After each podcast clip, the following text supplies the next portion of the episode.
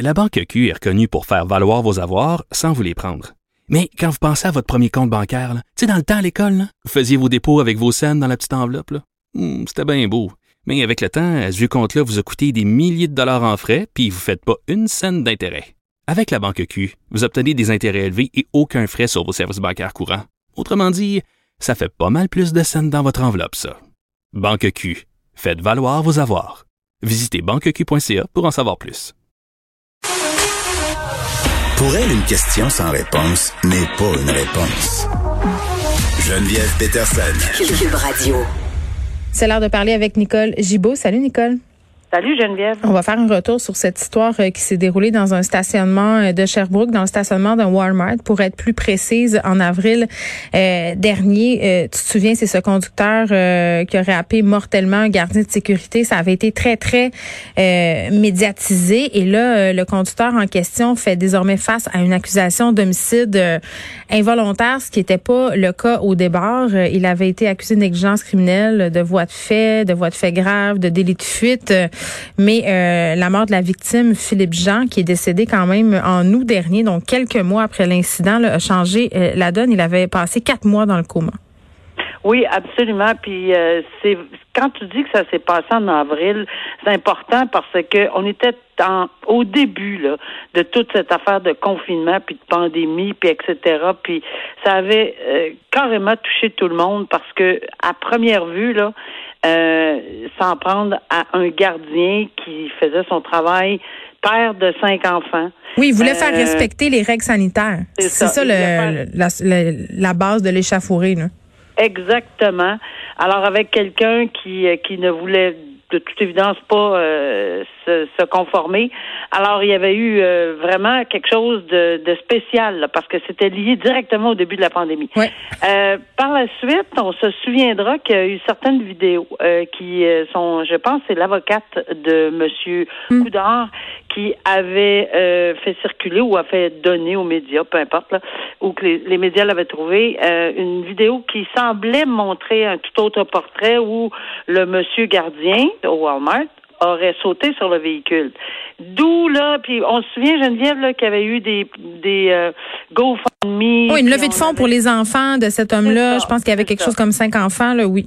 Oui, exactement. Puis finalement, la personne qui avait mis ça en ligne a été euh, d'une honnêteté extrême, avait dit Oh, écoutez, ça change la donne, on va remettre l'argent, etc.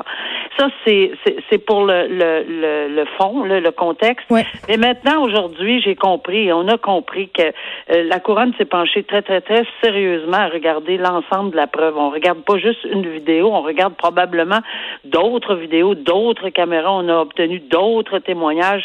Là, je, je, j'ai je dis pas que j'ai cette information-là. Ce que je dis, c'est que c'est sûrement dans ce contexte-là qu'on a fait en sorte que aujourd'hui, on est en mesure de déposer avec confiance, parce que quand mhm. le DPCP dépose, on sait que euh, l'horloge Jordan euh, commence là. Alors, euh, on est en mesure pour le DPCP de penser qu'on en arriverait à une conclusion de d'homicide involontaire, de conduite dangereuse causant la mort, euh, délit de fuite. Alors, c'est des accusations extrêmement sérieuses, euh, mais très, très sérieuses. Alors, euh, ce monsieur-là devra faire face à la justice et, et, c'est dans ce contexte-là qu'il va faire face à, la justice. Mais il a été remis en liberté avec des conditions. On continue à dire qu'il devrait et qu'il sera maintenu en liberté, mais avec des conditions très strictes à respecter jusqu'à son procès. Des Parce évidemment, il y a une présomption d'innocence, on le sait. Est-ce que les conditions, puis peut-être que tu le sais pas, Nicole, ils sont liées à, par exemple, l'utilisation d'un véhicule? Ah ben ça c'est je je, je doute même pas. je, je, je, le sais pas, j'ai pas les conditions devant moi, mais normalement là dans un dossier de l'appareil sorte, je pense que oui là, ça serait ce serait un peu déroutant de penser que, que non, mais non, je les je les connais pas les, les, les conditions exactes. Bon, euh, un mois après être sorti de prison, euh, un homme qui a déjà été qualifié par euh, un psychiatre de dangereux sans sa médication, puis ça on s'en parle souvent, Nicole. Là. Oui. il aurait battu à mort son propre père de 93 ans. Ça s'est passé dans un duplex de Ville-et-Mort. C'est un quartier de Montréal. c'est la maison familiale en fait. Cet homme-là qui est accusé, là, c'est la maison où ses parents habitaient depuis près de 30 5 ans. Et là, l'accusé, euh, Giuseppe Calabrese, 64 quatre ans. il a comparu par vidéoconférence mardi pour le meurtre de son père. Et vraiment, il est accusé de meurtre prémédité. Et il semblait, en tout cas, si on se fie à ce qu'on peut lire dans différents médias, désorienté pendant son audience, même qu'il a dit à des policiers qu'il n'avait rien compris. Oui, puis encore, euh, je sais pas là, mais il y a quelque chose qui se passe vraiment là parce que ça fait deux jours en ligne qu'on parle de, de, de fils qui assassinent carrément leur père ou qui sont présumés à savoir euh, assassiner leur père. Et ici, c'est tellement désolant. On ajoute à ceci ce que tu viens de dire, possiblement un problème de santé mentale, mm-hmm. euh, assez clairement défini là, il y a longtemps. Mais le problème, c'est que c'est un, c'est un individu. Puis on n'est pas, on n'est pas euh, médecin, personne.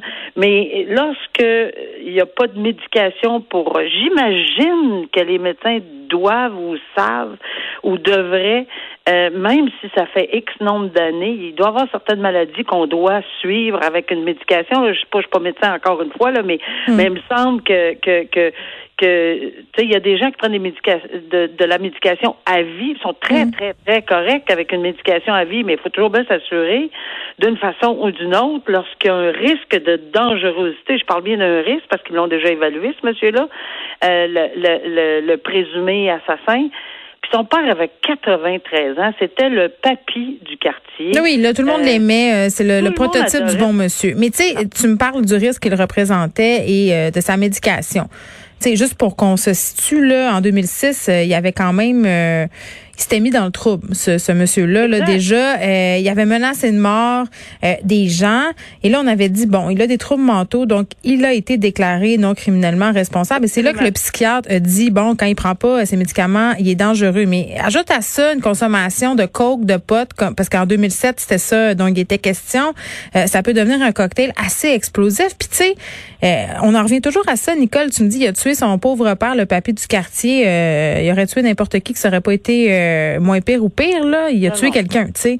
Mais comment on oblige les personnes qui ont des problèmes de santé mentale, qui sont dangereuses, puis là, je veux dire à gros traits de crayon gras, là, parce que c'est pas parce que tu as des problèmes de santé mentale que tu es agressif ou que tu vas tuer quelqu'un, là. Ça, c'est important de le spécifier. Mais si tu as des tendances à être violent puis que tu dois avoir une médication, tu sais comment on s'assure que ces gens-là la prennent on, on en revient toujours à ça toi et moi dans la discussion puis on dirait qu'il y a rien à faire tout le temps, et je me souviens qu'on en a parlé dans d'autres dossiers où on a déjà dit, puis on a entendu des ministres, on a entendu des policiers, on a entendu des médecins, psychiatres, on a entendu plein de monde dire il n'y a pas de risque zéro parce qu'il n'y a jamais de risque zéro quand quelqu'un. Puis c'est pas tu fais bien de dire, c'est pas toutes les personnes, c'est pas voyons donc, c'est pas toutes les personnes qui ont un problème de santé mentale qui sont dangereux. Sauf que ici, encore une fois, on va on va mettre le cas là, euh, à la lumière. Là. On a une personne où on a clairement détecté un problème puis on le dit, c'est un psychiatre qui l'a dit il y a une dizaine d'années passées. Mm-hmm. Il semble avoir un problème de dangerosité.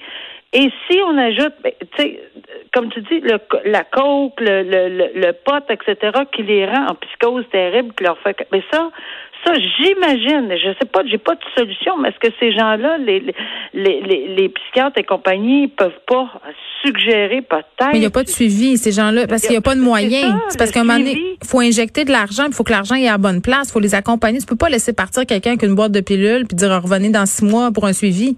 Des fois, ça se passe pas de même. Tu sais, les gens, ils se font pas de suivi. Non, ils font pas de suivi. Puis comment les obliger à faire un suivi? Ben c'est sûr que là, euh, on entre dans plein de lois sur la santé mentale. On entre dans la, la, vie privée. On entre dans. Mais sans les obliger. Si on avait un accompagnement qui a du bon sens, on se retrouverait pas dans des situations comme ça. Évidemment, le risque zéro n'existe pas. Mais sans légiférer les gens veulent pas se faire accompagner, non, je connais. c'est je prends mes médicaments. Euh, c'est sûr que le réseau euh, est important, réseau familial, réseau X, puis peut-être que son père ne savait même pas qu'il consommait, peut-être que, tu sais, ou ici, on ne sait pas qu'est-ce qui est arrivé dans les circonstances, mais c'est tellement désolant. J'espère qu'on va sonner l'alarme de plus en plus, puis essayer de trouver, tu sais, essayer de trouver ensemble une solution que ça soit euh, soit réaliste là, pour essayer d'éviter des drames comme ça. C'est pas la première fois et ça sera pas la dernière fois. Euh, parce que ces gens-là, même en santé mentale, qui ont de, la médication, s'ils oublient, s'ils font ci, s'ils font ça, mm. ont une surdose de, de, de, de quoi que ce soit, euh, comment les suivre? Et puis on est en pleine pandémie, là, on sait, euh, ça exacerbe euh, toutes les affaires. On termine brièvement, Nicole, un homme bien connu des milieux policiers, là, associé au crime organisé, un ancien vendeur de cocaïne qui va avoir sa libération conditionnelle totale. Ça surprend quand même parce que Shane Kellett Maloney, là, quand même, faisait du gros, gros trafic de cocaïne, a eu dix ans de pénitencier pour gangstérisme, possession d'armes, possession d'explosifs évidemment, trafic de cocaïne, comme je viens de le dire. Il a, euh, plaidé euh, qu'il avait changé de vie, qu'il avait pas les mêmes aspirations. Euh, quand même, ça fait, ça nous fait poser des questions. Est-ce qu'on peut tourner le dos à ce point-là, à ce mode de vie-là, puis pour avoir une libération conditionnelle totale, il faut avoir réussi à convaincre le comité. Là. Il a quand même euh, euh, purgé sa sentence depuis 2012. On s'entend que 8 ans sur 10 ans, c'est quand même beaucoup. Là. 8 sur 10, euh, dans deux ans, il serait sorti pareil. Toutes ces questions-là, là, il y aurait eu sa mm. libération, il aurait terminé. On peut pas garder quelqu'un plus tard. Alors, est-ce que deux ans avant, parce que c'est, c'est très, très euh, complet là, comme sentence, mm-hmm. est-ce qu'on peut croire à la réhabilitation? Ben, je pense que oui. Euh, dans certains cas. Est-ce qu'ici, on a fait le tour du jardin? Euh, écoute, je, je, pourrais te dire qu'il est peut-être très bon acteur ou il est peut-être tout à fait réaliste, mais mm. la réhabilitation, moi, je pense que ça peut exister. Il faut jamais rejeter du revers de la main euh, une réhabilitation. Pour certains criminels, peut-être pas. Ici, euh, est-ce qu'on peut y croire? Ben, j'ose imaginer que les commissaires euh, ont pris bonne note et se sont assurés de, de, de de vérifier tout ceci. Il va être encore soumis à des conditions, par exemple. il va être encore vérifié. Là, je me disais aussi, euh, parce que cet homme-là, il est devenu, euh, euh, il est rendu en chaise roulante, en fait, des suites d'un accident de moto. Et euh, je sais pas si c'est un lien, mais il disait euh, qu'il essayait de pas attraper la COVID parce que s'il l'attrapait, il allait en mourir. Donc peut-être que le comité de libération conditionnelle a tenu compte de ça, parce qu'on sait qu'en ce moment, dans les établissements carcéraux, là, la question de la COVID, c'est quand même un enjeu. Là, donc peut-être qu'on qu'on l'a laissé euh, partir. C'est peut-être une, une des, des considérations, euh, évidemment, là, puis on ne sait pas pourquoi exactement, mais oui, c'est vrai, j'ai lu la même chose que si lui attrapait ceci, il était certain d'en mourir. Mm. Alors, à deux ans près de sa libération totale. Merci, Nicole. On se reparle demain. Merci. Bonne journée. Au revoir.